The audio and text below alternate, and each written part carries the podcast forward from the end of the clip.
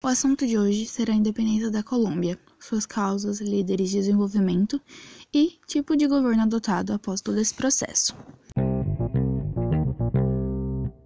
A causa da independência da Colômbia é semelhante aos outros países colonizados pelos espanhóis na América Latina, a busca por autonomia.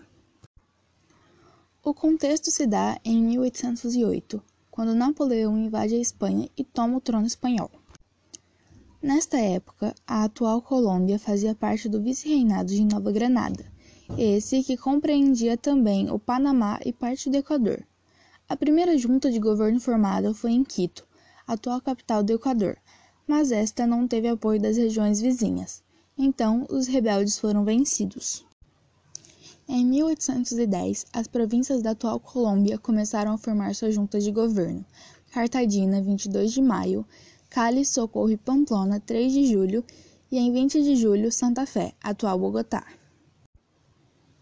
As notícias sobre a junta de Bogotá se espalharam rapidamente por toda a região, incentivando a formação de outras juntas independentes, até mesmo em pequenas cidades. Mas as diferenças econômicas e culturais e a dificuldade de comunicação entre as regiões da Colômbia agravaram o desentendimento entre os crioulos, pois cada junta defendia uma forma de governo diferente. Somente em 1811 foi possível criar uma unidade política, as Províncias Unidas de Nova Granada. Porém, a capital, Santa Fé, que ficava numa região montanhosa e isolada, não aderiu a essa união, formando o estado da Cundinamarca. No ano seguinte, uma série de guerras entre a Cundinamarca e as Províncias Unidas teve início.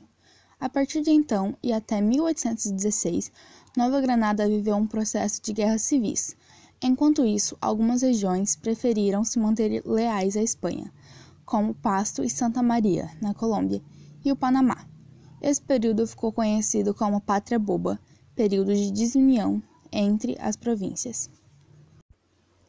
Em 1814, Simão Bolívar, líder do processo de independência da Venezuela, estava refugiado em Nova Granada, já que fora vencido novamente pelos realistas venezuelanos.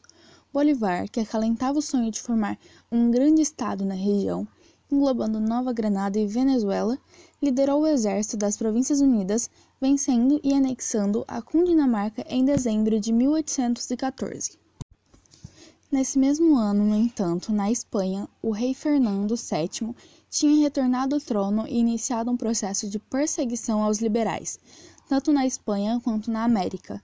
Em 1815, chegou à Venezuela a maior tropa enviada pela Espanha, 10 mil homens, liderada pelo general Pablo Morillo, a fim de restaurar a ordem colonial.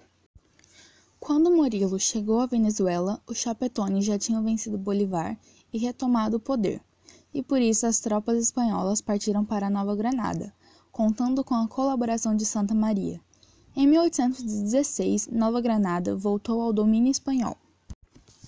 Simão Bolívar, que após a vitória sobre a Cundinamarca tinha se refugiado na Jamaica e depois no Haiti, retornou à Venezuela em 1816 e, com o apoio britânico, conseguiu tomar o porto de Angostura, organizando ali seu quartel-general e a sede de um novo governo independente. Na Venezuela e na Colômbia, a perseguição política praticada pelos espanhóis foi tamanha que os crioulos viram no governo de Angostura uma nova possibilidade de libertação e se aliaram a Bolívar. Além disso, Bolívar passou a defender o saque às terras dos chapetones durante as batalhas e o fim da escravidão, fatos que atraíram muitos mestiços indígenas para sua causa.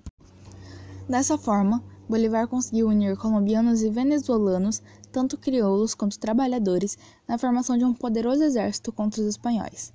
Por isso, em 1819, quando ocorreu o Congresso de Cúcuta e se proclamou a formação da Gran Colômbia, um estado que unia Venezuela e Nova Granada, não houve razão para qualquer tipo de questionamento.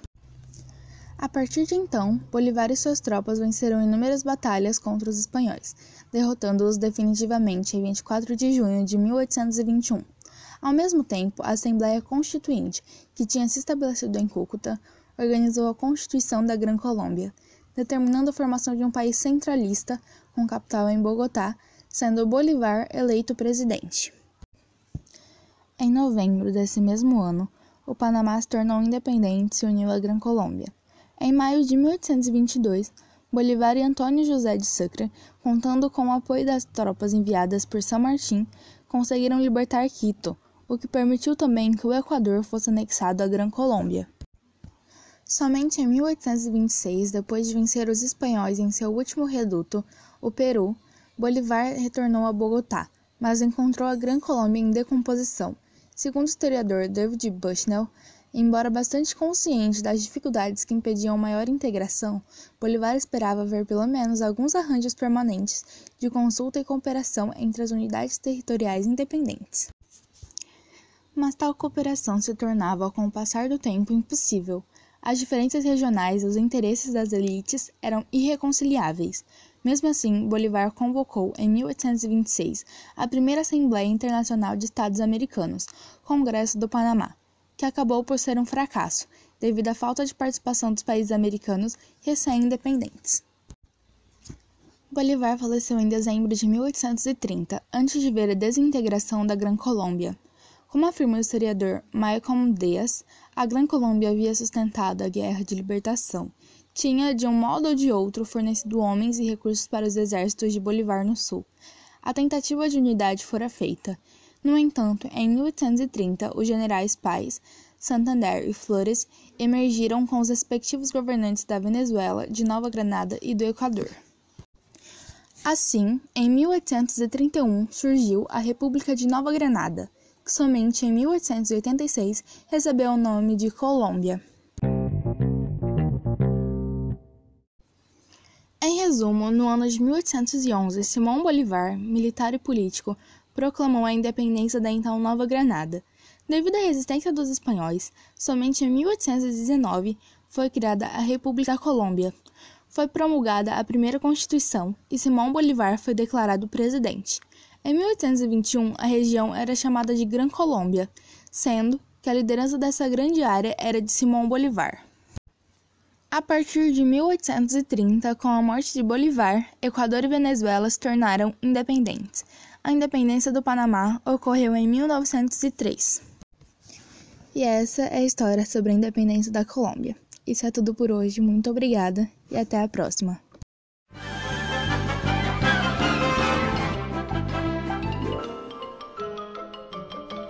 Isso é tudo, bebê, bebê, bebê, pessoal.